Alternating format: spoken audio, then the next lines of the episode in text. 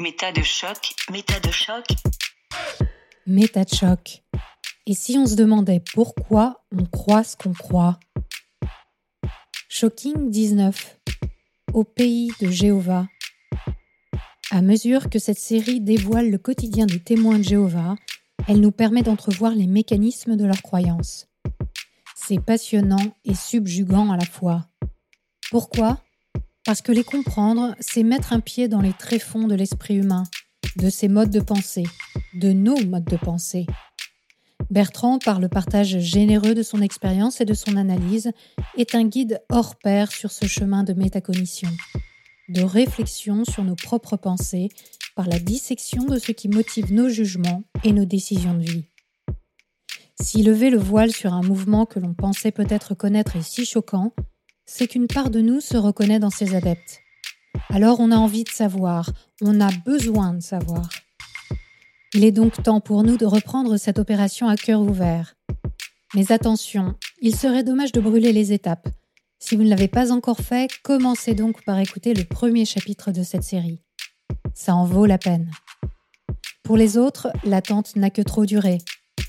Chapitre 2 Au cœur du système. C'est comment l'ambiance euh, quand on fait partie des témoins de Jéhovah? C'est exalté, c'est plus euh, réservé euh? Non, c'est pas du tout exalté. Il y a une ambiance, c'est une ambiance double. Il y a un aspect assez austère et un aspect aussi communautariste très chaleureux. Les deux phases cohabitent ensemble en fait. Il n'y a pas d'exalté chez les témoins de Jéhovah. Comme tu l'as peut-être compris, c'est un mouvement où on récite la doctrine en permanence. Mmh. Et la doctrine, on n'est absolument pas appelé à y participer, on est appelé à la réciter. Mmh on doit répéter l'enseignement officiel de l'organisation. Euh, l'ambiance peut être chaleureuse si vous êtes dans le moule, si vous êtes dans le modèle. Je faisais partie des gens qui étaient dans le modèle. J'étais bien intégré socialement, j'avais un travail, j'étais le citoyen moyen sans grande histoire, donc j'ai pas trop souffert, mais je sais, pour l'avoir constaté, que de nombreux témoins de Jéhovah souffrent énormément à l'intérieur de la communauté, des ragots, des commérages. Parce que ceux qui sortent un peu de la ligne directrice, de l'image modèle qu'on entend euh, donner du parfait témoin de Jéhovah, euh, citoyen bien intégré, poli, propre sur lui. Tous ceux qui sortent un petit peu de cette ligne-là, eux ont à subir euh, le jugement de tous. J'ai connu des gens qui étaient des chômeurs perpétuels, qui n'arrivaient pas à s'intégrer dans le monde du travail et qui subissaient un jugement extrêmement dur et sévère de la part mm. des autres, qui se demandaient pas s'il n'avait pas des problèmes psychologiques lourds qui pouvaient justifier ça. le problème est tel chez les témoins de Jéhovah mais je pense que c'est les structures même du mouvement qui font ça. Hein. C'est un mouvement extrêmement fermé. On est en vase clos, on est proches les uns des autres, ce qui crée cette ambiance que je disais chaleureuse par ailleurs. Mais le problème est tel que même la hiérarchie fait régulièrement des rappels à l'ordre pour dire qu'il faut arrêter de bavarder les commérages, les médisances, parfois même les calomnies euh, qui sont faites les uns sur les autres. C'est un milieu où on s'observe beaucoup et, où mmh. chacun euh, se satisfait beaucoup d'être lui dans la norme et est très heureux de pouvoir voir les autres ne pas être aussi bien qu'eux, aussi propres qu'eux. Il y a quelque chose de la Schadenfreude, comme on dit en allemand, mais moi qui ne parle pas allemand, mais la Schadenfreude, la joie mauvaise de voir l'autre tomber. Mm. Il y a beaucoup de ça dans ce milieu, et c'est créé par les structures vraiment du mouvement lui-même, par, par cette façon d'être les uns sur les autres et les uns avec les autres en permanence. Ça veut dire qu'en fait, ça dépasse le cadre du jugement de la spiritualité de l'autre. Il y a une sorte de charte, entre guillemets, sociale, des choses à, oui, à être, à faire, à accomplir. Euh. Oui, c'est loin d'être seulement spirituel.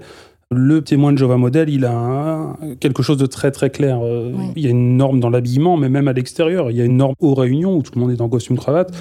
Lors de la prédication, de porte en porte ou sur les stands publics comme on les voit aujourd'hui. Mhm. Mais il y a aussi une norme d'habillement. Euh, il faut être habillé de façon modeste, euh, classique, ne pas être excentrique. A tout, ça, même en dehors de toute activité spirituelle. Il y a vraiment il faut travailler. Être au chômage est assez mal vu chez les témoins de Jéhovah, avec toujours un verset biblique, euh, bien sûr, qui vient justifier ça. Hein. Il y a un verset qui dit que celui qui ne travaille pas ne mange pas non plus. Bon, voilà, les, témoins de Jéhovah ah, se fondent sur ce principe pour juger très sévèrement des gens qui n'arrivent pas à être dans le milieu du travail, qui n'arrivent pas à s'y trouver bien.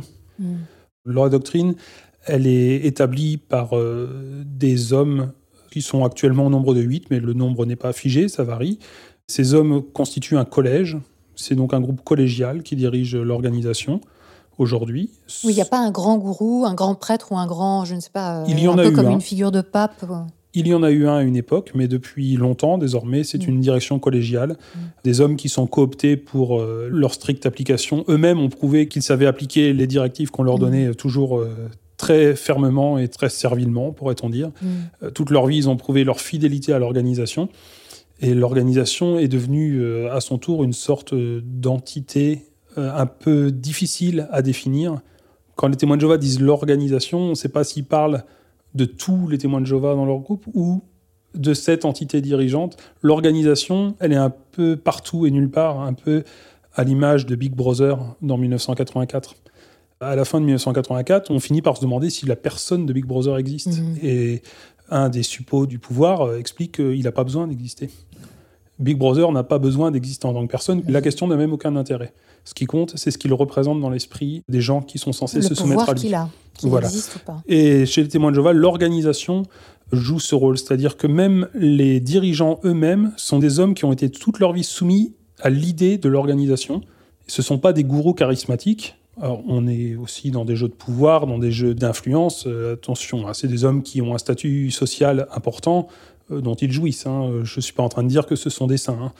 Mais ce sont des hommes qui ont servi l'organisation toute leur vie et qui sont totalement idéologisés Mm.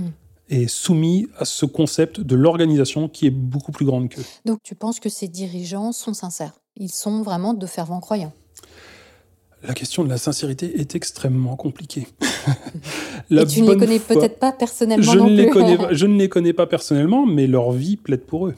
Mm. Ce sont des hommes qui ont sacrifié toute leur vie à l'organisation, et au moment où ils ont fait ces sacrifices, ils ne savaient pas qu'ils finiraient en haut de la hiérarchie. Oui, c'est comme le pape qui, euh, en fin de carrière, euh, voilà, a Voilà, été élu, oui. mais au départ, euh, Voilà, il était prêtre. Il y a beaucoup d'appelés, mais peu d'élus, comme on dit Mm. dans les évangiles. Mm. Et effectivement, de nombreuses personnes voudraient. euh, Il y a de l'ambition sociale chez les témoins de Jéhovah. Faut pas. Ah oui. Les hommes, notamment, hein, les femmes n'ont aucun rôle hiérarchique à jouer, mais les hommes sont appelés à, à désirer une progression euh, sociale à l'intérieur du groupe, qui est une progression hiérarchique. On a beaucoup parlé des anciens, par exemple. Donc, tous les jeunes hommes sont appelés à vouloir devenir anciens, c'est-à-dire pasteurs. Les anciens, on pourrait les comparer à des pasteurs Mm. dans les autres confessions euh, protestantes notamment, ou au curé qui dirige sa paroisse. Les témoins de Jéhovah sont organisés en congrégation locale. Aujourd'hui, on dit plutôt assemblée, mais c'est un mot que j'ai pas adopté puisque c'est récent comme évolution de vocabulaire. On disait congrégation de mon temps. Et les anciens donc euh, dirigent la congrégation locale en étant nommés par les anciens déjà en place. En fait, ça marche par cooptation à nouveau. Euh, Quand un témoin de Jéhovah homme, Oui, que des hommes, on est bien d'accord, c'est très patriarcal comme c'est que des hein. hommes. oui, oui. Tout jeune homme est appelé à progresser, c'est-à-dire par exemple son rapport d'activité dont on parlait tout à l'heure doit pointer un nombre d'heures euh, suffisant, il doit montrer qu'il est bien impliqué dans la vie de la congrégation, et petit à petit il va être nommé d'abord assistant ministériel, c'est-à-dire l'assistant des anciens, et puis après il sera nommé ancien vers l'âge de 30 ans environ, entre 30 et 35 ans à peu près. Mais alors ça, ça veut dire qu'il quitte son emploi, il devient euh, Ah non, non, non, ancien à plein tout. temps, comme un prêtre, ou comment ça se passe? Non, non, pas du tout. L'ancien est un bénévole. Les anciens sont des gens qui sont encore plus occupés que le témoin de Jéhovah de base. Mhm. ils sont débordés par leur travail parce qu'il faut qu'ils gagnent leur salaire euh, en plus de leur charge. euh, C'est de- énorme, c'est énorme. Ils ils ont une pression encore plus grosse que les autres en fait. hein.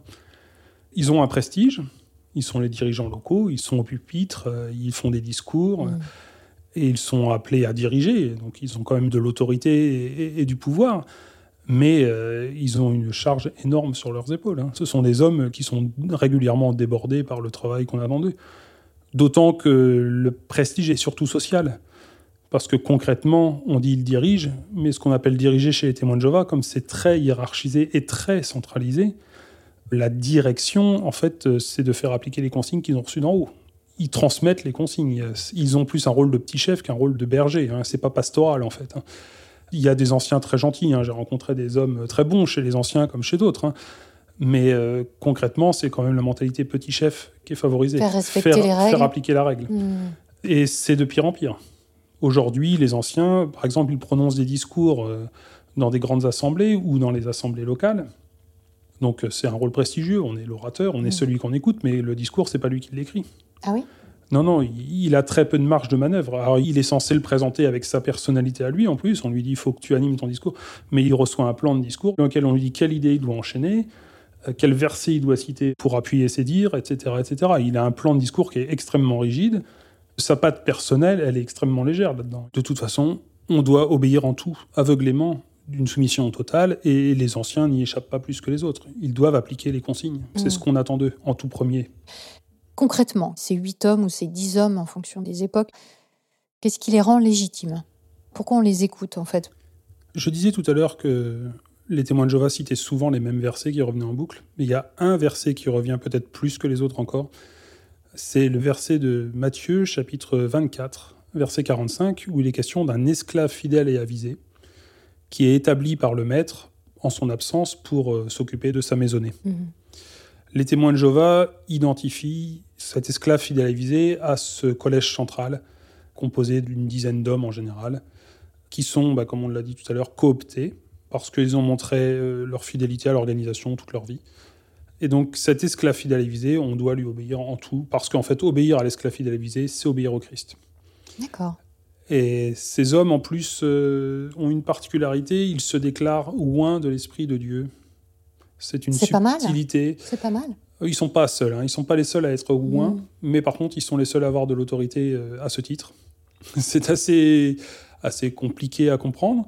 Les témoins de Jéhovah, comme on l'a dit tout à l'heure, espèrent vivre très majoritairement sur la terre, dans le paradis. Mais il y a aussi un petit groupe parmi eux qui, eux, sont appelés à l'espérance céleste, c'est le terme qui est employé. Le nombre est verrouillé, il y a un numerus clausus. Ils sont 144 000 à travers toute l'histoire du christianisme. hein, ils sont pas 144 000 aujourd'hui. Et la procédure par laquelle on devient ouin est assez obscure. En fait, euh, il suffit de se déclarer ouin pour être ouin, dire j'ai la certitude que Dieu m'a ouin, et on devient ouin. c'est comme ça. Mais il faut oser le faire. Ce sont les membres ouins. C'est- ainsi qu'on les appelle. Il y en a pas beaucoup, hein, parce que la plupart des gens euh, cultivent comme espérance ce qu'on leur a dit de cultiver. Un bouddhiste euh, espère Mhm. euh, le nirvana, euh, un témoin de Jéhovah, il espère le paradis terrestre Ouais. d'une manière générale, et quelques-uns, qui sont un peu plus originaux que les autres, ont l'espérance céleste. Ils veulent aller gouverner avec Jésus au ciel. Donc, être tout- ouin, c'est avoir la grâce en fait. Voilà, voilà, ils ont obtenu la nouvelle naissance, mais qui est réservée chez témoins de Jéhovah à un tout petit nombre. C'est leur particularité par rapport au christianisme Mhm. euh, mainstream, on va dire. Et ces esclaves fidèles et avisés, donc ces membres de, Alors, des pas- assemblées. euh, C'est sept esclaves. C'est toujours au singulier. hein. Ah bon? Ils sont collectivement, ils sont l'esclave. Ah, à titre ah, c'est une individuel, entité. oui, l'esclave fidélisé, c'est toujours au singulier. D'accord. C'est leur collectif qui fait autorité. C'est pas eux en tant que personne. D'accord. Ok. Mais ces personnes qui forment ce collectif, elles travaillent encore? Elles ont toujours leur métier euh, Ah non. Qu'est-ce qu'elles font? Eux, on a affaire à des professionnels. D'accord. C'est-à-dire, là, ce sont les permanents du parti. Quoi. Pour donner une image qui parlera. Au-dessus des anciens, il y a le surveillant de circonscription. Il a changé de nom récemment, mais je connais plus sa nouvelle dénomination. Mhm. Le surveillant de circonscription, lui, il a la responsabilité de chapeauter euh, une vingtaine de congrégations. C'est à peu près la taille d'un département français, grosso modo. D'accord. Et le surveillant de circonscription, lui, euh, il ne fait que ça. Il est salarié par l'organisation avec un tout petit salaire. Ah bon? Euh, C'est-à-dire? Alors, il y a quelques années, je crois que c'était de l'ordre de 150 euros par mois qu'il était payé. En sachant que tous ses il frais, tous Ah. ses frais sont payés. Sa voiture est payée par l'organisation, ses frais d'essence sont remboursés par les congrégations qu'il visite. Euh, C'est de l'argent de poche qu'on lui donne. quoi. voilà, mais bon, c'est pas beaucoup d'argent de poche, hein, malgré Non, tout. non. En général, euh, certains surveillants de circonscription vivent très très chichement, ils n'ont pas de maison. C'est pour ça que je te disais que ce sont des gens qui ont beaucoup sacrifié quand même. Hmm. Ils jouissent d'un prestige, le surveillant de circonscription, quand il arrive dans une congrégation. Il les visite deux fois par an à peu près, les congrégations. Il reste une semaine dans chaque congrégation. Il est accueilli, logé, et les gens se battent pour le recevoir à leur table. hein. Mhm. C'est un homme qui jouit d'un vrai prestige. Mhm. Mais, mais euh, il fait aussi beaucoup de sacrifices. Il fait vœu de pauvreté, en il fait. fait vœu de pauvreté. Après, ils peuvent passer à la filiale de France, quand c'est un surveillant de circonscription qui a manifesté euh, une réelle orthodoxie toute sa vie, qui a montré, il peut passer à la filiale de France, où là, il devient sédentaire dans les bureaux, et puis il continue de donner des grands discours, etc. Donc là, il est encore plus prestigieux. Et puis s'il est loin, bah, peut-être un jour, il sera appelé par les membres du collège central, qui, eux, jouissent d'un prestige énorme. Ils sont accueillis comme des vedettes. Et à ce niveau-là de hiérarchie, au niveau des surveillants de circonscription, on continue à leur dire ce qu'ils doivent dire? Non, ils ont un petit peu plus de liberté. Ils choisissent leur thème en fonction de ce qu'ils estiment être les besoins locaux, et- etc. Mais néanmoins, euh, leur parole est tout de même surveillée en ce sens que la moindre déviance par rapport à la doctrine Mhm. officielle euh, leur vaudra Oui. de se faire sabrer. hein. Oui. Ça, c'est clair et net. hein. et de quitter leur poste. Voilà.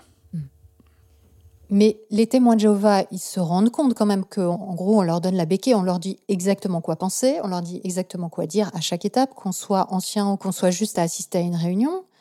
Ils ont conscience qu'ils n'ont pas d'esprit critique ou, ou qu'on leur interdit d'avoir leur propre euh, analyse, euh, compréhension de la Bible ou, ou des règles de vie. Enfin, ça leur pose pas de problème.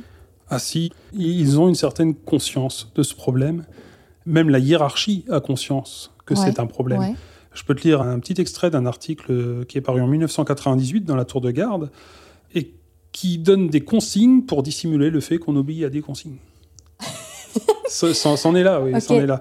Je te lis cet extrait. Quelqu'un prétendra peut-être que la manière dont les témoins parlent de la société Watchtower, qui est l'organe central des témoins de Jéhovah, le plus souvent ils disent simplement la société, prouve qu'elle représente à leurs yeux plus qu'un outil juridique. Ne la considère-t-il pas comme l'autorité suprême en matière de culte? Pour éviter les malentendus, les témoins de Jéhovah s'efforcent de veiller au choix des mots quand ils s'expriment. Au lieu de dire la société enseigne que, nombre de témoins préfèrent employer des expressions comme la Bible dit que ou je comprends que la Bible enseigne que. De cette façon, ils mettent en relief la décision personnelle de chaque témoin d'accepter les enseignements bibliques, mais ils évitent aussi de donner la mauvaise impression que les témoins seraient de quelque manière inféodés aux directives sans appel d'une secte religieuse.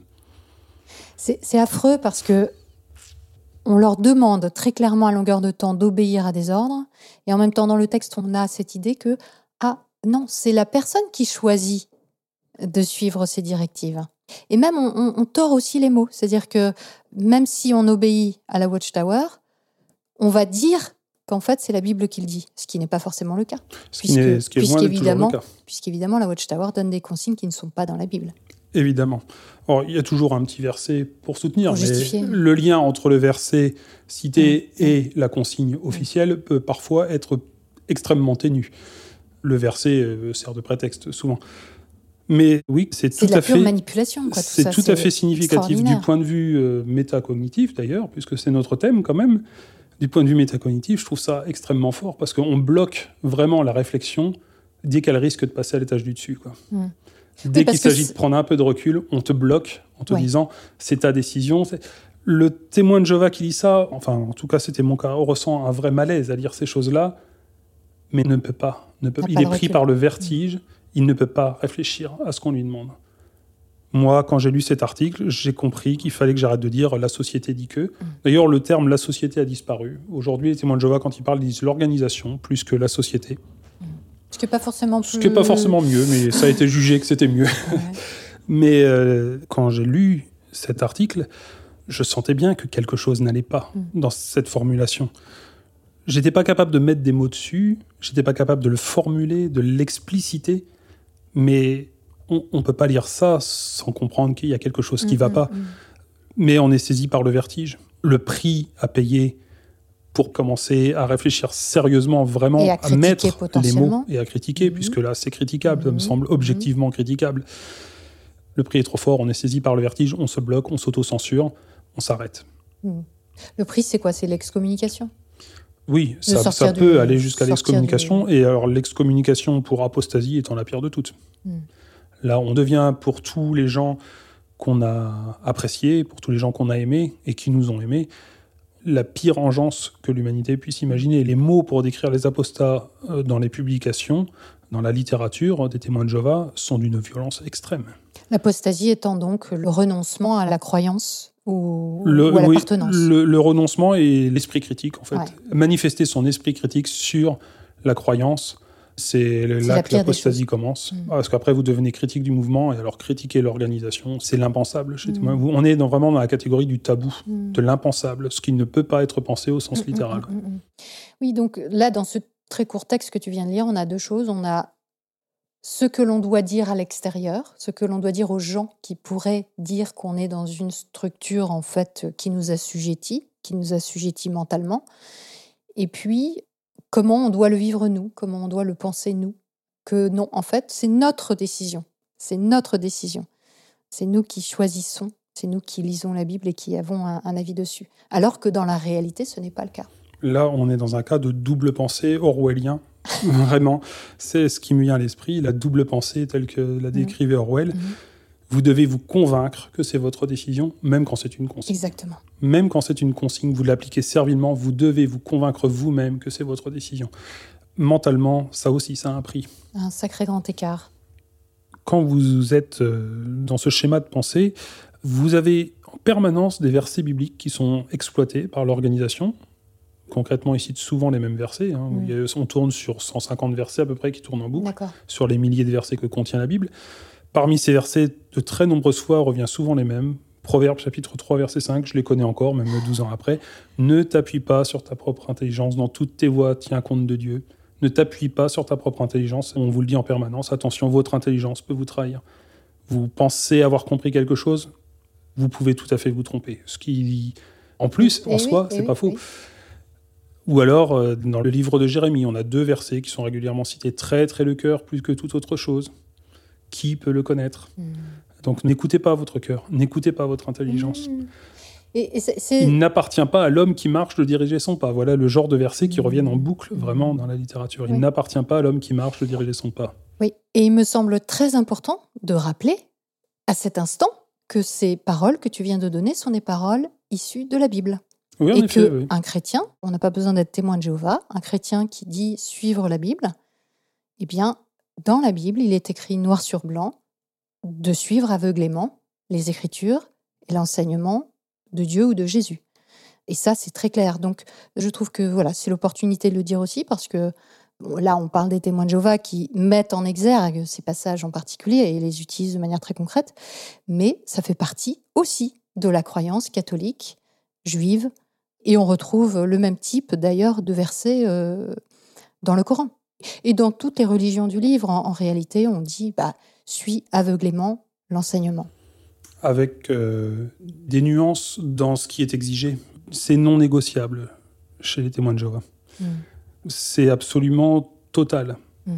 Euh, C'est ce qui fait la différence, je pense, aujourd'hui entre des religions et des sectes. Quoique Mhm. je ne pense pas que les religions soient bonnes en elles-mêmes, mais les religions, parce que aussi en Europe, elles y ont été contraintes par la pression sociale, hein, par la pression politique. Euh, Aujourd'hui, on va tolérer des écarts chez les catholiques, par exemple. Le rapport est plus distancié, sûr, plus, moins, moins intransigeant. Oui, en fait, ce que font les croyants euh, plus communément dans la société, c'est qu'ils prennent les versets qui les intéressent et ils laissent de côté les autres versets. C'est ce qui se passe. Mais n'empêche que ces versets existent. Ah oui, ils sont ah là, oui, ils sont fait, ils sont présents.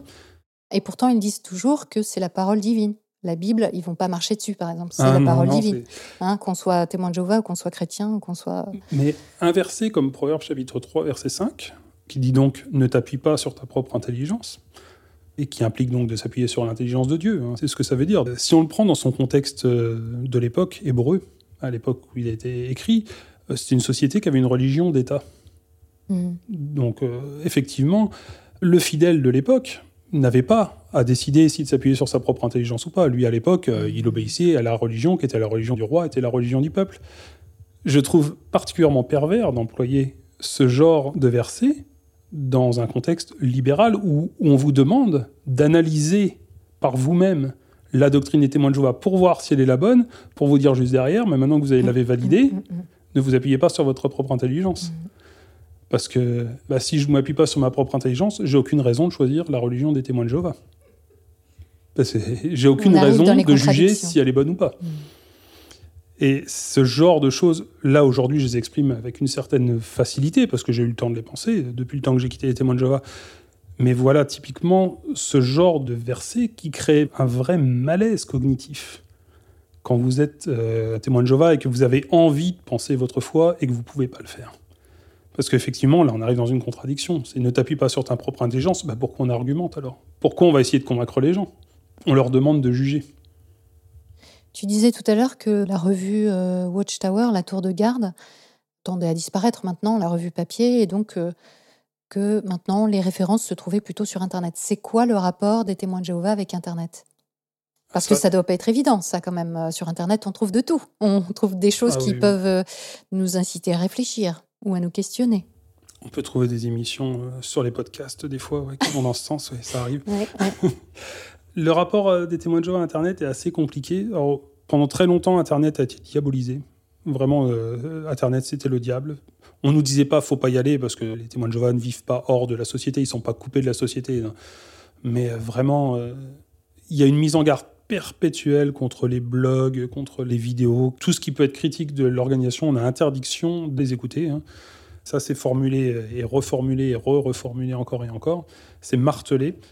Mais aujourd'hui, les témoins de Jéhovah ont découvert euh, le potentiel prosélyte d'Internet aussi. Et ils ont un site Internet qui est pas mal fait, qui fait partie des sites Internet les plus traduits au monde. On trouve dans certaines sources que c'est le plus traduit au monde. Moi, j'en ai trouvé d'autres qui étaient encore plus Mmh. traduits, toujours des sites religieux d'ailleurs, c'est Ouais. intéressant. Oui, d'ailleurs, c'est une particularité des témoins de Jéhovah, le fait de s'adapter à la langue de la personne à laquelle on s'adresse. Oui, tout à fait. Ma, Et- ma mère, par exemple, a appris l'arabe Ah oui pour pouvoir aller euh, faire du prosélytisme auprès des populations euh, Excellent. immigrantes. ouais. Ah ouais. Oui, elle a appris l'arabe à 60 ans passés, elle s'est remise à l'arabe. euh, L'arabe littéraire? Non, non, l'arabe euh, maghrébin, puisque Ah ouais c'est les maghrébins qui sont visés, mais essentiellement Mhm. en France. Et elle a étudié un peu du coup l'islam pour savoir à qui elle s'adressait, etc. Mhm, mhm. Oui, on essaye de beaucoup cibler les gens dans leur propre langue. Et les populations immigrées, ce sont des gens qui se retrouvent parfois un peu isolés. Et là, on leur propose une communauté Bah, carrément, carrément. où ils vont s'intégrer, Oui. où ils retrouvent une communauté, Mhm. où ils vont être accueillis chaleureusement et tout. Et donc, euh, s'il y a un peu d'accroissement, c'est beaucoup par les populations immigrées. Justement, Mhm. ces congrégations-là réussissent à recruter un peu. Donc, leur site euh, internet est, est pas mal fichu d'un point de vue technique. C'est vrai qu'on est repassé un peu plus dans un mode de l'oralité aujourd'hui que de l'écrit. Et il y a beaucoup de vidéos avec des scénettes euh, qui font penser un peu parfois au feu de l'amour ou à Plus belle la vie. hein. C'est- un peu naïf quand même, euh, si Ouais. je peux me donner Bah, mon ça, point de vue. ça a toujours été le cas en fait. Quand on regarde euh, la tour de garde, les illustrations sont extrêmement naïves. On a Oui. l'impression de livres pour enfants ou de Martine à la plage. oui, c'est vrai. Les C'est illustrations. vrai, je m'en rendais pas toujours compte, mais c'est vrai que quand je les reprends aujourd'hui, je me rends compte à quel point c'était infantilisant. Ouais. On va dire qu'en vidéo, ça se voit encore plus, peut-être. C'est ouais. peut-être parce que j'ai pris du recul aussi, Ouais, tout simplement. ouais, hein. Mais oui, oui, j'ai pas envie de blesser des gens qui m'écouteraient, mais je les trouve même très niaises. hein. Le mot Mm. qui me vient, c'est celui-là. Mm. C'est plus que naïf, parfois c'est très niais, mais c'est assez efficace. Il y a des dessins animés pour les enfants aujourd'hui. Ah. Euh, des trucs assez intéressants, oui. euh.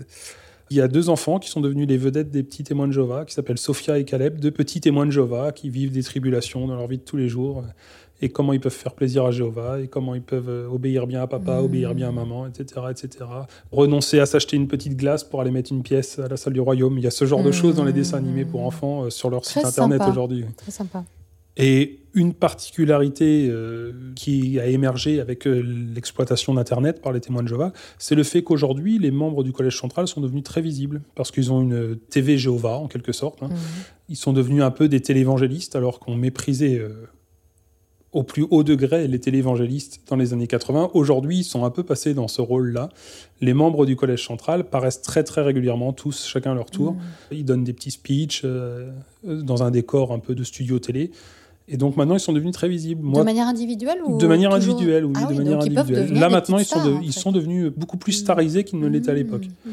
Quand j'étais enfant, ou même jeune adulte, hein, je veux dire, avant Internet en tout cas, je n'aurais pas su te donner le nom de tous les membres du Mhm. Collège central. On connaissait quelques noms, mais je les connaissais pas. Aujourd'hui, on connaît leur nom, on connaît leur visage, on connaît le son de leur voix. Un membre du Collège central, quand j'étais enfant, c'est quelqu'un qui était invité à des très grandes assemblées euh, l'été, par exemple, régionales ou voire nationales, où on voyait un petit bonhomme sur le pupitre, là-bas, tout au fond, qui donnait un speech. Le frère Franz est venu visiter la France, il a donné un discours, et on le revoyait jamais après. Aujourd'hui, ils sont rentrés dans les foyers. Ils sont beaucoup plus starisés désormais. Mhm. De ce point de vue, il y a une évolution sensible dans le jéhovisme, hein, clairement.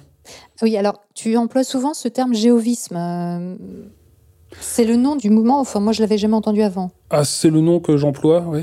Mais c'est pas du tout le nom du mouvement. Les témoins de Jéhovah ont même tendance à détester ce nom. Ils le trouvent méprisant pour une raison qu'ils sont souvent bien incapables d'expliquer eux-mêmes. Ils détestent qu'on emploie ce mot. Et c'est pas pour les agresser que moi je l'emploie. C'est parce que euh, le jéhovisme, c'est une religion que si on écoutait les témoins de Jéhovah, on ne pourrait pas la nommer. Les témoins de Jéhovah, ce n'est pas le jéhovisme. Le jéhovisme, c'est une religion avec ses structures, avec sa hiérarchie, avec sa doxa, avec sa praxis. Un système. C'est un, système. voilà. Et les témoins de Jéhovah ne voulant pas que leur religion puisse être nommée en tant que telle, Mhm. euh, vous êtes euh, condamné à dire quelque chose comme, par exemple, si vous voulez parler du problème sectaire, les témoins de Jéhovah sont une secte. Mais c'est comme les musulmans, c'est comme les catholiques, les témoins de Jéhovah, ce sont des gens, Mhm. ce sont des individus qui, à titre personnel, ne sont pas forcément sectaires. Je connais des tas de témoins de Jéhovah qui sont pas du tout sectaires, qui sont des gens euh, ouverts, qui aimeraient tellement vivre euh, en paix avec leurs semblables.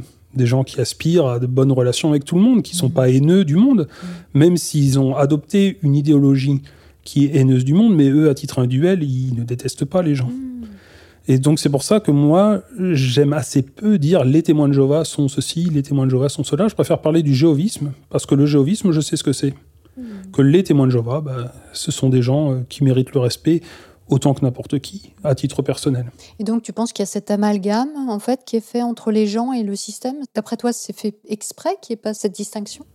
Je ne sais pas si c'est calculé, je ne sais pas si c'est conscient, mais je pense euh, que... De la les- part des dirigeants, je veux dire. Oui, oui, mais même de leur part à eux, parce que comme je te dis, les dirigeants eux-mêmes sont des héritiers aujourd'hui. Ils Mm. ont hérité de ce système. Ce sont pas des fondateurs de religion, ce sont des héritiers. Ouais, bien sûr. Donc je sais pas si c'est calculé, si c'est conscient, mais je pense clairement que les témoins de Jéhovah n'aiment pas qu'on puisse traiter leur religion comme une religion comme les autres. D'accord. Ils n'ont pas envie qu'on puisse les distinguer, eux, de leur religion. Ils préfèrent, comme je l'ai évoqué un peu plus haut, les témoins de Jéhovah sont très à l'aise quand on les agresse. Ah bon? Enfin, ils sont très à l'aise. Je ne veux pas dire qu'ils sont masochistes, ça leur fait pas plaisir, mais ça leur confirme leur grille de lecture du monde. Oui, oui. Ils sont confirmés dans leurs préjugés. Les gens sont méchants. Nous, on est les gentils. Et donc, si vous agressez les témoins de Jéhovah, si vous les insultez quand ils viennent vous voir aux portes, ça les renforce. Eux, ils comprennent. Pour eux, c'est normal. C'est normal qu'ils soient insultés. Et donc, je pense qu'inconsciemment, ils préfèrent qu'on dise les témoins de Jéhovah sont des mauvaises personnes, les témoins de Jéhovah sont une secte, les témoins de Jéhovah sont ceci, plutôt que de pouvoir les distancier eux-mêmes de leur religion. Quand on commence à dire le jéhovisme, On met à distance. on met la religion à distance et je pense que ça, ça leur crée un malaise. Bon, là, c'est mon interprétation personnelle. Il n'y a pas d'explication officielle à cette euh, défiance vis-à-vis du terme jéhovisme.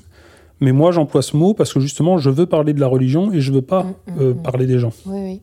Mais ça rejoint tout à fait moi aussi euh, ce que je fais. C'est-à-dire que très clairement, on n'est pas en train de critiquer euh, les pratiquants, on n'est pas en train de critiquer le simple fait de croire, Hmm. mais plutôt de critiquer au sens large du- terme, c'est-à-dire d'analyser ce qu'est cette croyance et ce qu'est ce système aussi euh, social, enfin cette organisation. Oui.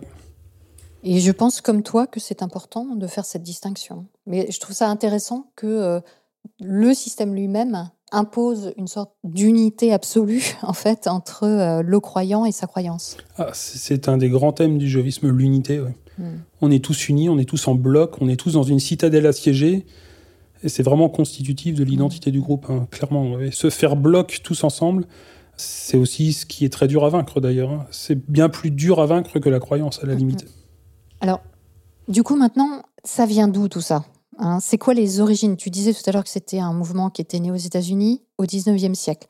Qui a eu l'idée de créer les témoins de Jéhovah? Ça vient d'où? Alors c'est un mouvement qui a émergé doucement.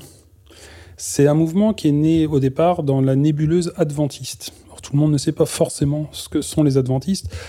Euh, Les adventistes, c'était un mouvement qui lui aussi était beaucoup plus proche du protestantisme traditionnel Mhm. états-unien. La dénomination évangélique n'avait pas encore émergé comme elle a émergé aujourd'hui, mais oui, c'était le protestantisme euh, littéraliste, le protestantisme assez réfractaire au modernisme. C'est né un peu dans la crise du modernisme, l'opposition euh, la révolution industrielle la révolution industrielle, le darwinisme, la révolution scientifique, etc.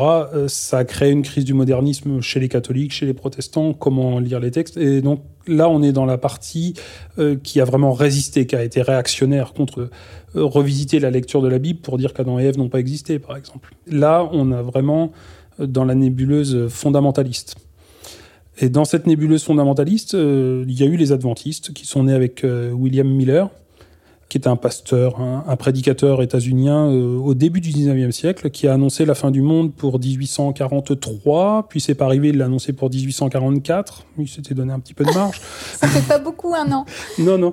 Et donc il y a eu la grande déception à cette époque. Ouais. Euh, les gens attendaient la fin du monde, ils étaient persuadés que ça allait arriver. Ils s'étaient même réunis euh, à un moment dans un champ pour attendre que Jésus vienne les enlever au ciel.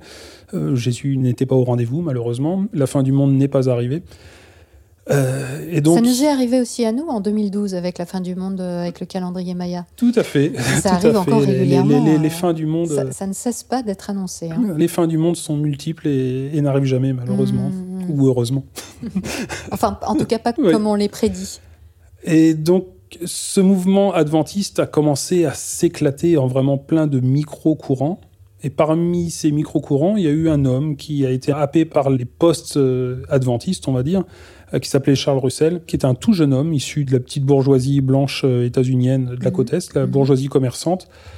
Cet homme-là euh, a commencé à, fréquenter des prédicateurs adventistes et a commencé à créer des groupes d'études dont il était quand même le leader. hein. C'est des groupes d'études, Mhm. mais c'était quand même lui le prédicateur principal. Et il est devenu un peu la star de son mouvement qui a bien progressé, qui a bien pris, contrairement à d'autres qui sont tombés dans l'oubli. Ce mouvement-là a bien pris. Il avait, lui, revisité encore euh, à nouveau la doctrine chronologique. Il avait annoncé que Christ était revenu au ciel de façon invisible en 1874 et que la fin du monde arriverait en 1914. On en revient à 1914. Et la fin du monde n'est pas arrivée en 1914, mais Charles Russell n'a pas eu trop le temps de se remettre de sa déception puisqu'il est mort en 1916. D'accord. Son mouvement, qui avait pris un nom dans la sphère adventiste, il avait pris un nom particulier, il s'appelait les étudiants de la Bible. Après sa mort, son mouvement a, a lui-même éclaté en plein de mouvements. Mm. Et il avait fondé la société Watchtower, qui était euh, une société d'impression euh, qui commençait à générer pas mal de bénéfices. C'était un outil juridique euh, qui, qui fonctionnait bien. Et l'homme qui a mis la main sur la société Watchtower s'appelait Joseph Rutherford. Et en fait, c'est lui le fondateur des témoins de Jéhovah. D'accord. Souvent, on dit c'est Charles Taze Russell, le vrai fondateur des témoins de Jéhovah. Si vous lisez un historien comme Bernard Blandre, qui s'est spécialisé dans l'histoire du mouvement, il considère que le fondateur de la secte des témoins de Jéhovah, c'est Joseph Rutherford. C'est lui qui leur a donné leur nom. En 1900. Après 1917, D'accord. après la mort de Charles Russell, parce que le mouvement ayant éclaté en, en de nombreux schismes, il y a eu une guerre de succession pour savoir qui étaient les vrais chrétiens là-dedans. Parce que Charles Russell avait déjà dit que c'était lui les vrais chrétiens. Et quand le mouvement lui-même éclate, euh, il y a la guerre pour savoir euh, bah, c'est qui les vrais là-dedans. Oui. Et donc il y a eu une guerre de succession assez violente. Et Joseph Rutherford, lui, ayant pris la tête du mouvement, a eu la main mise sur la publication de la tour de garde et des livres. Donc l'outil médiatique. Donc c'est lui qui a hérité de l'outil médiatique, mais il a donné une nouvelle identité au mouvement et il est allé, lui, vers toujours plus de radicalité. Sa façon de prouver qu'il était, lui, le dirigeant des vrais chrétiens, c'est que les autres faisaient des compromis, c'est que les autres étaient des mous, alors que lui, c'était un dur. Et c'est lui qui a donné vraiment naissance à la secte, parce que Charles Russell était finalement, tout en disant qu'il était lui dans la vérité, qu'il s'identifiait lui aussi un peu à l'esclave fidèle avisé, etc. Il était quand même l'élu de Dieu sur terre, mais il n'était pas euh, radical et sectaire comme l'a pu l'être son successeur. Mm. Celui qui a vraiment donné cette identité de toujours rechercher la pureté, de toujours rechercher euh, à débusquer le démonisme partout, dans toutes les traditions. C'est lui qui a dit, par exemple, qu'il fallait pas porter la croix, qu'il fallait pas fêter les anniversaires, qu'il fallait pas fêter Noël, qu'il fallait... Toutes ces choses-là sont venues avec Joseph Rutherford dans la course à la radicalité pour prouver qu'il était le plus pur. Oui, et puis c'est sans doute euh, une bonne manière de fidéliser euh, les gens. C'est-à-dire, à partir du moment où on pense qu'on fait partie d'une communauté à part, d'une communauté qui a quelque chose de très différent des autres, si on en fait partie, on va y rester. Parce Oui. que, après, il y a un fossé énorme entre sa communauté et euh, le reste du monde, justement. Il a créé une identité très forte au Mhm, mouvement. euh. mhm. Son mouvement à lui, euh, au sein de l'éclatement des étudiants de la Bible, son mouvement à lui est celui qui a sans doute l'identité la plus forte. Et d'ailleurs, aujourd'hui, c'est quasiment le seul qu'on connaît. Mhm. Il y a d'autres héritiers de Charles Russell aujourd'hui. hein. Le mouvement missionnaire intérieur laïque, par exemple, t'en as déjà entendu parler, non, j'imagine jamais non.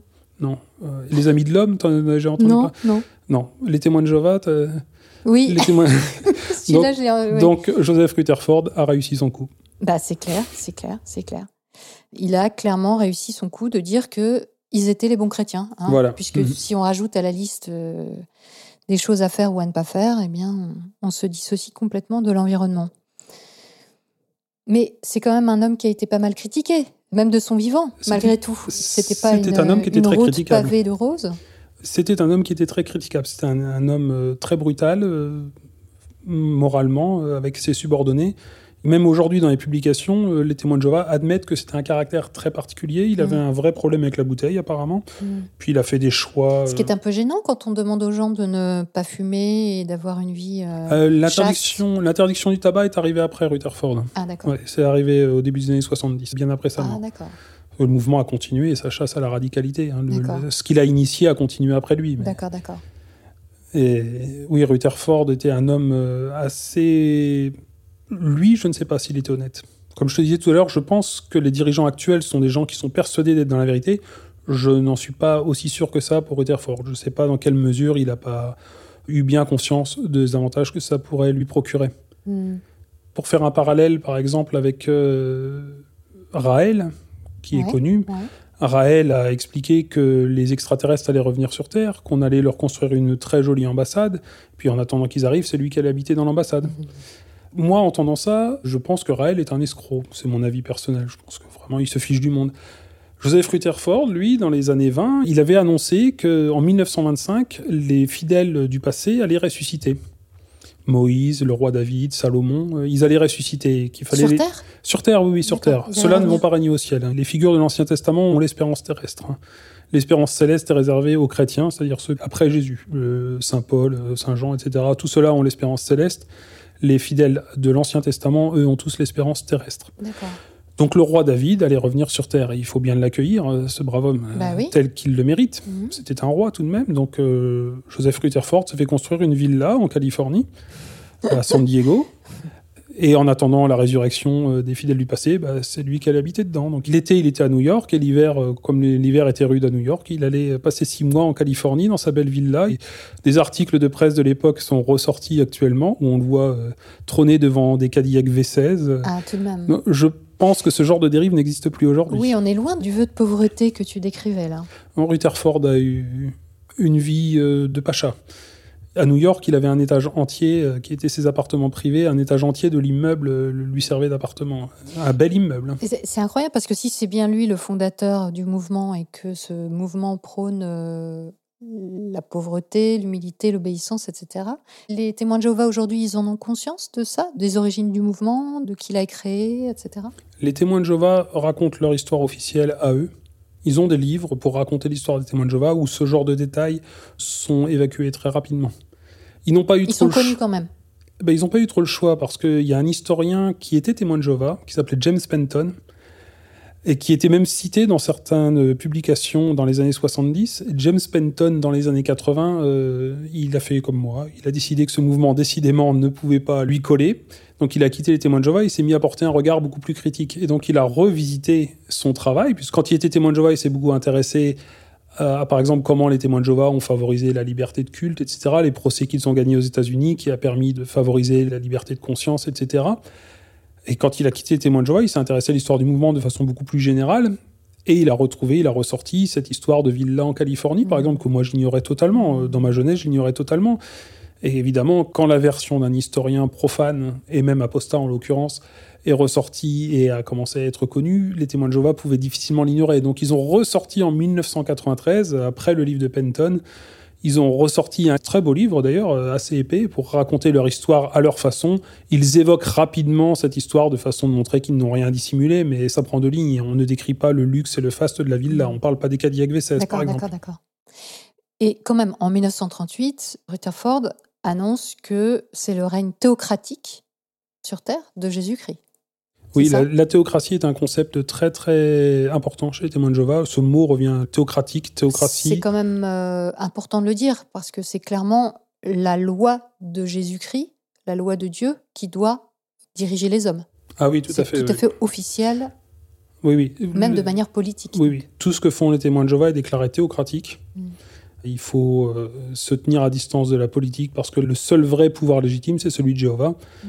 Donc les témoins de Jéhovah ne votent pas, par exemple, ou alors ils votent blanc. Mm. Ils, ils ont le droit d'aller signer euh, l'émargement euh, lors des scrutins, mais par contre ils votent blanc. Si un témoin de Jéhovah qui dirait qu'il a voté pour quelqu'un de précis il se ferait exclure immédiatement. Ils prônent une neutralité politique totale, y compris dans les mouvements contestataires, par exemple. Donc ça, ça fait partie des interdits? Ah Oui, ça fait partie Ça des interdits. ouais. On, Est-ce que- on ne milite pas. Est-ce que tu peux nous donner la liste des interdits, s'il te plaît? Elle est très longue. Oui, je pense que ça vaut la peine. Ah, Déjà, il faut distinguer l'interdit total de l'interdit qu'on pourrait appeler relatif. Donc là, je vais commencer par donner la liste de l'interdit total. C'est-à-dire donc un interdit tout à fait officiel. Voilà. Hein, Et qui peut vous ignorer. valoir, si vous êtes pris en faute, ça peut vous valoir d'être exclu du groupe. D'accord. Alors vas-y. Alors, interdiction de célébrer à peu près toutes les fêtes traditionnelles. Noël, le jour de l'an, on ne doit pas présenter ses vœux. On ne doit pas participer à la galette des rois. On ne doit pas participer au carnaval. On ne fête pas Pâques. On ne fête pas la fête des mères, la fête des pères, la fête des grands-mères. On ne fête pas son anniversaire non plus. Hmm. Et on ne fête pas celui des autres, évidemment. Bizarrement, les anniversaires de mariage sont tolérés. Pourquoi? Je ne saurais pas l'expliquer. Mais c'est ainsi. On fête évidemment pas Halloween, encore moins que les autres. On fête pas la Saint-Valentin. Enfin bref, je, je, je peux arrêter Ouais. l'énumération ici. Vous avez compris, le, je pense, le, le but. Vous avez l'interdiction euh, de toute relation sexuelle ou même de flirt hors du mariage. Le flirt fait appel à une casuistique assez élaborée, euh, c'est-à-dire euh, on étudie cas par cas euh, si on a caressé les seins, si on a caressé le sexe, si on a... Ah Dans oui. le manuel des anciens, les anciens sont amenés à poser des questions extrêmement gênantes à des jeunes adolescentes. hein. C'est technique. C'est technique et c'est très violent. Mm, mm. Évidemment, l'homosexualité, faut-il le préciser seulement. Il est interdit aux couples mariés euh, toute relation sexuelle autre que le coït vaginal. hein. La fellation, la sodomie sont parfaitement interdites même aux couples mariés. Il y a quelques décennies, euh, les anciens euh, enquêtaient même sur ce qui se passait dans le lit des couples. Cette habitude a été aujourd'hui probée. On leur a dit arrêtez de faire des, des enquêtes pour savoir ce qui se passe dans le lit. Mais si un témoin de Jéhovah se met à dire publiquement qu'il pratique ces choses dans son couple, il sera exclu. Euh, il y a l'interdiction de divorcer aussi, sauf, sauf si vous avez été trompé par votre conjoint. Alors en fait, c'est pas tout à fait vrai. L'interdit, c'est pas de divorcer, l'interdit, c'est de se remarier. Mm. Euh, si votre conjoint ne vous a pas trompé, euh, vous pouvez divorcer, ce sera toléré, mais il est interdit de se remarier parce que vous êtes considéré comme étant bigame à ce moment-là. Mm. Le mariage est dissous légalement, mais pas devant Jéhovah. Mais il y a aussi le fait que le mari ne subvienne pas aux besoins de sa femme, hein, puisque le côté très patriarcal, ça, ça peut donner lieu aussi à un- une autorisation de divorce. Non, ça donne lieu à une autorisation de séparation. Ah, pardon. Mais on peut considérer que la femme légitimement peut quitter son mari s'il ne subvient pas correctement aux besoins de sa maison, mais elle est soumise toujours à l'interdiction de se remarier. Ah, d'accord. La seule chose qui la libère de son mariage, entre guillemets, c'est le fait que son mari euh, ait une relation extra-conjugale. C'est la seule chose qui peut dissoudre le mariage. non. le- La violence, non. La, femme, la femme soumise à la violence, euh, on lui conseille même de rester avec son mari plutôt. hein. C'est plutôt ça le conseil. hein. Essaye de rester avec ton mari, essaye de l'assouplir, essaye d'être gentil avec lui. hein. C'est des, des choses très violentes qui sont parfois écrites. Vous avez donc euh, la polygamie est interdite également dans les pays où c'est autorisé. Vous avez interdiction de regarder de la pornographie. Pour les femmes, il est interdit d'avorter, comme on l'a dit plus haut, ou même de prendre la pilule du lendemain, qui est assimilée à un avortement. Mhm. Vous avez l'interdiction des jeux d'argent, l'interdiction du tabac et de toutes les drogues douces, mais bon, elles sont interdites aussi par la loi. L'interdiction de tout œcuménisme aussi, interdiction de participer à, à une quelconque célébration religieuse autre que celle des témoins de Jéhovah. D'accord. Et vous avez même l'interdiction d'accepter un travail, une activité professionnelle qui aurait un rapport avec la fausse religion, c'est-à-dire n'importe quelle autre religion que le jéhovisme. Mhm. Officiellement, on vous dit qu'un artisan euh, ne devrait pas aller réparer une église, par exemple. Mm, mm, mm. Vous avez interdiction de consulter un astrologue, un voyant, un médium, euh, tous les arts divinatoires, euh, tous les, Toute la superstition. tous l'ésotérisme, tout ça est banni. J'avoue qu'à titre personnel, ça ne me pèse pas trop. Mais bon, c'est quand même un interdit qui pèse sur la conscience des autres. Euh, vous avez interdiction d'accepter un travail qui aurait un rapport avec l'armée, de près ou de loin. Vous ne devez pas participer aux cérémonies patriotiques, euh, type salut au drapeau, par exemple. Vous ne devez pas participer à la vie politique. Vous ne devez pas voter, sinon blanc ou nul. Et bien sûr, vous n'avez absolument pas le droit d'adhérer à un parti politique ou de participer à une liste électorale. Mm. Quand j'étais enfant, c'était même interdit de voter pour les délégués de classe. Mais Ah. c'est interdit à, Là, c'est jusqu'au ah oui, boutiste, oui, c'était jusqu'au boutiste, oui, effectivement. Je me suis moi-même mis en porte-à-faux avec ma classe un jour où, où le délégué de classe, je vais être en quatrième, je crois, euh, on était à 50-50 dans les deux délégués de classe. Il fallait quelqu'un qui départage et je refusais de voter. Ah oui. Ouais, que j'étais quand même fidèle aux, aux Ah injonctions, hein, malgré tout, malgré mes doutes. Et cet interdit, aujourd'hui, il a été levé, toujours aussi gratuitement qu'il avait été imposé. Mm. Interdiction de participer aux activités de l'Organisation des Nations Unies aussi. L'ONU est considérée comme euh, la bête sauvage. On ne doit pas y adhérer d'aucune manière. C'est d'autant plus drôle que l'organisation elle-même, en tant qu'organisation, s'est associée à l'ONU pendant plusieurs années, à l'insu des fidèles d'ailleurs. Mhm. Sans doute pour des questions politiques, en plus. J'ai du mal à comprendre les raisons exactes, mais oui, ils, ils y trouvaient un avantage Mm. politique ou financier, oui, sans aucun doute. Vous avez interdiction de consommer du boudin noir ou toute autre recette qui contienne du sang, comme un civet par exemple. Euh, vous avez évidemment l'interdiction de recevoir une transfusion sanguine même quand votre vie est en danger. Interdiction de recevoir des plaquettes, du plasma, des globules rouges, des globules blancs qui sont considérés comme les composants principaux du sang. Mais, mais c'est quoi le problème avec le sang en fait? Le boudin et, les transfusions? Euh, C'est un interdit biblique. C'est un interdit alimentaire, évidemment. Et les mhm. témoins de Jéhovah ont décidé que cet interdit alimentaire s'élargissait aussi aux transfusions sanguines. L'interdit alimentaire, il a aussi un lien avec, euh, par exemple, est-ce que vous pouvez manger du porc? Ah oui, on peut manger du porc, oui. Ah bon? Oui, oui, on peut manger du porc, oui. C'est étrange, mais l'interdit de consommer du sang est répété dans le Nouveau Testament. Alors ah, que la consommation de porc n'est pas répétée dans le Nouveau Testament. C'est la raison, en fait. D'accord. Euh, dans le livre des Actes, euh, il y a un débat pour savoir ce qui doit être imposé aux, chrétiens non juifs, à l'époque où du judéo-christianisme et du christianisme païen s'est posé. Et donc, le livre des Actes décrit un, concile qui a eu lieu à Jérusalem où on décidait de ce qu'on imposait aux chrétiens qui se convertissaient et qui n'étaient pas d'origine juive. Et donc, parmi les interdits, il y a ne pas consommer de sang. C'est donc un interdit exclusivement alimentaire, mais les témoins de Jéhovah ont décidé qu'il s'appliquait aussi aux transfusions sanguines. Euh, il y a eu un moment où ils étaient assez cohérents en disant aussi, par exemple, qu'ils refusaient les transplantations d'organes. En disant, euh, vous ne mangeriez pas euh, un organe humain, c'est du cannibalisme, donc vous ne pouvez pas vous faire transplanter. Et dans les années 80, cet interdit-là a été levé. On peut s'en réjouir. Hein. On peut s'en réjouir pour ceux à qui ça a sauvé la vie, mhm. sans aucun doute, mais du coup, ils se retrouvent avec une incohérence parce qu'ils reconnaissent effectivement que un interdit alimentaire ne s'applique pas à une transplantation. Mm, mm, mm.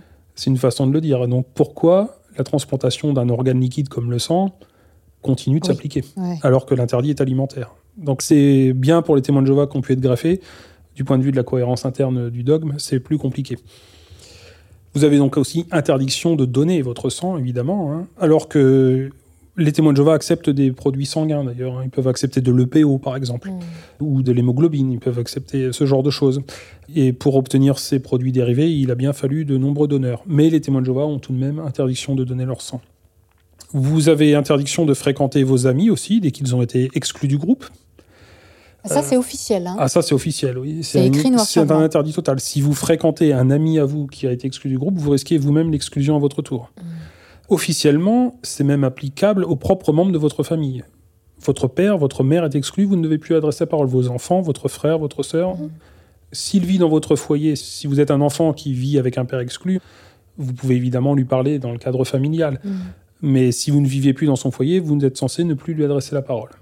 On va noter toutefois qu'il y a eu une tolérance. Mhm. Euh, Ça s'est assoupli euh, récemment Alors l'interdit est toujours formulé explicitement. L'interdit est total, on ne doit pas parler, on ne doit même pas décrocher son téléphone si on est appelé par un membre de sa famille exclu. Mais il y a une tolérance en ce sens que des témoins de Jéhovah choisissent malgré tout de continuer de fréquenter les membres de leur famille exclus, ils n'arrivent pas à rompre les liens familiaux et ils ne risquent pas l'exclusion. Donc l'exclusion, euh, c'est plus souple. Ils sont quand même euh, régulièrement rappelés à l'ordre par la tour de garde, on les conseille, on leur dit qu'il ne faut pas, etc. Ils subissent la pression du groupe, mais ils risquent pas l'exclusion. Pour ça, quand c'est un membre de la famille. Si c'est un ami, vous risquez l'exclusion si vous le fréquentez. Et si on mange du boudin noir, on peut vraiment être exclu dans la pratique? Ah oui, oui, tu peux être exclu. Si, si tu manges du boudin noir euh, autrement qu'accidentellement, évidemment. Mais si tu dis, moi j'adore le boudin noir, je continue d'en manger, tu es exclu, comme si tu fumes une clope. Hein. D'accord, ok. L'interdiction pour les femmes aussi de prendre un rôle d'enseignement en présence d'un homme. Alors, sauf euh, cas exceptionnels, euh, qui sont savamment répertoriés d'ailleurs. Là encore, on retombe sur la casuistique, mhm. c'est-à-dire l'étude au cas par cas. Une femme doit se couvrir les cheveux quand il y a un homme dans la salle. Si l'homme est sorti, elle retire son voile. C'est extrêmement compliqué, euh, tellement compliqué d'ailleurs que la plupart des gens s'y retrouvent pas.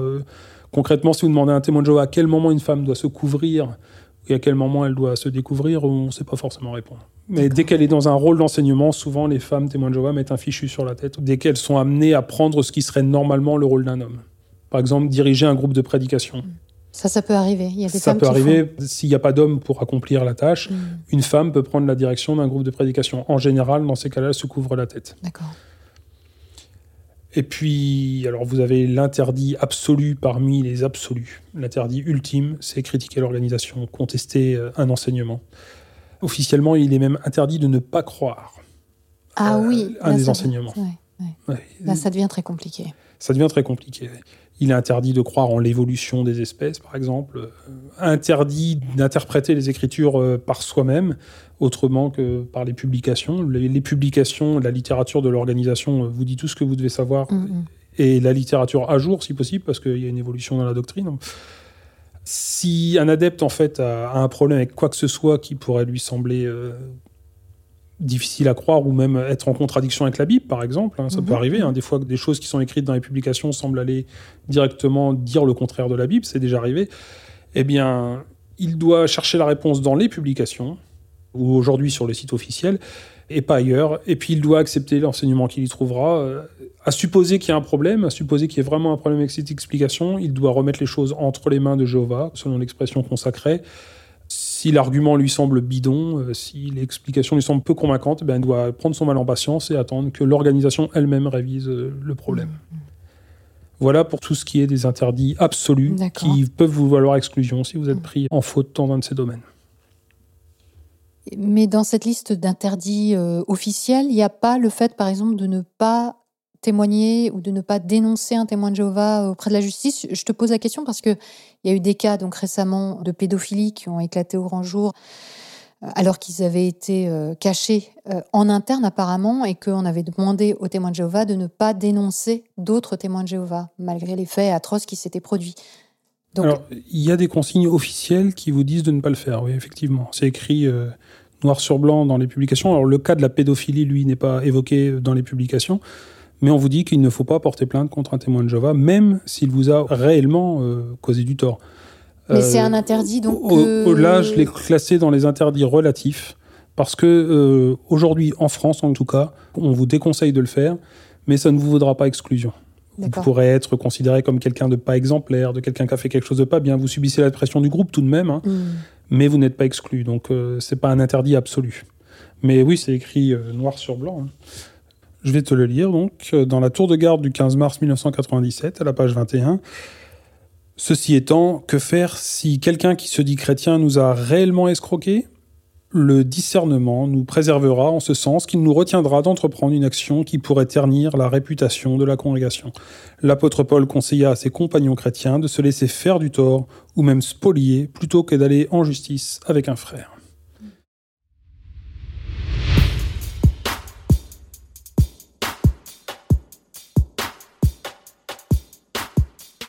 C'est le moment de mettre un pouce, un cœur ou un max d'étoiles sur votre appli de podcast. N'hésitez pas à déposer un avis aussi. Comme pour chaque émission, vous pouvez retrouver les ressources gracieusement mises à votre disposition sur le site métadechoc.fr. Allez donc y jeter un œil, ça vaut le détour. Vous êtes de plus en plus nombreuses et nombreux à faire un don ponctuel ou mensuel pour que ce podcast humble et superbe vive et croisse. Merci beaucoup. Voir la pérennisation de ce projet d'éducation à la pensée critique appliquée à soi ne peut que me mettre en joie. Si vous aussi vous voulez apporter votre pierre à l'édifice, suivez le lien en description. On se retrouve vendredi prochain à 18h pour le troisième volet de cette série. D'ici là, prenez le temps d'observer la manière dont vous pensez et de la questionner. Vous n'imaginez pas ce que vous pensez.